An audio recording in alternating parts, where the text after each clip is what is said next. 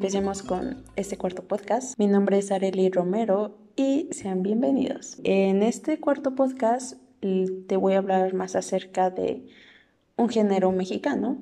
Bueno, es un género que viene de Cuba, pero fue un boom en México porque dada la cercanía que tiene el país con Cuba, entonces tuvo un fuerte auge aquí en México. Eh, los boleros vienen de Cuba entre la época de 1940 y 1970. Como contexto, era la época de oro del cine mexicano aquí. Uno de los mayores éxitos de los boleros, bueno, del género de los boleros, fue Morenita Mía de Armando Villarreal Lozano. También tenemos como grandes músicos los Panchos y Agustín Lara. Los Panchos eh, estuvo conformado por Alfredo Gil, Chucho Navarro y Hernando Áviles. Originalmente empezaron en Estados Unidos entre los soldados que se alistaban para el combate en la Segunda Guerra Mundial. Debutaron en México en el patio en 1949 con temas como Rayito de Luna, Un siglo de ausencia, Sin un amor, y fueron un gran antecedente para los tríos con estilos y sonidos diferentes aquí en México. Pasaste a mi lado con cruel indiferencia, tus ojos ni siquiera. Pero no nada más teníamos a los tríos. Tenemos también a Agustín Lara, que fue considerado como el mayor de los intérpretes de los boleros mexicanos. Tuvo un estilo a través del piano, influenciado por Guti Cárdenas, para finalmente convertirse en uno de los mayores compositores a nivel mundial.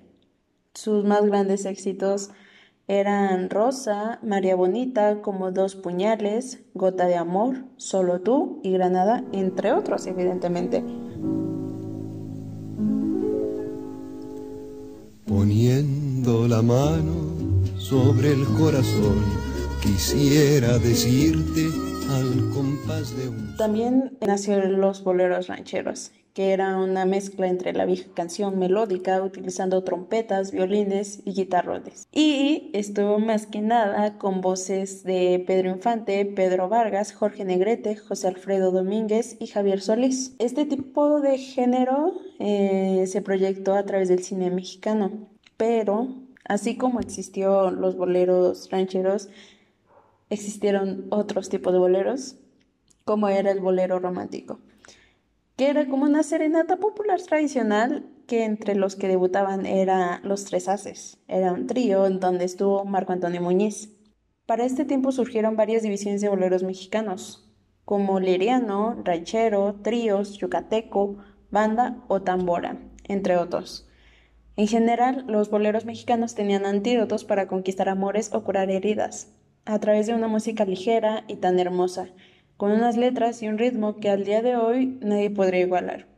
Al día de hoy eh, el género de los boleros estuvo muy presente en mis días, porque mi abuela era muy fan de los boleros, entonces eh, me pegó ese amor por los boleros y, y ahorita, entre canciones que más debutan de boleros en muchos ámbitos que he escuchado por muchos lados. Es Sabor a mí, eh, de Los Panchos con Eddie Gorme. Eh, también está 100 años de Los Panchos. Em, la de Piel Canela, de Los Ticolines. Entonces, los boleros significaron mucho en México y siguen significando mucho para mí. Gracias por escucharme.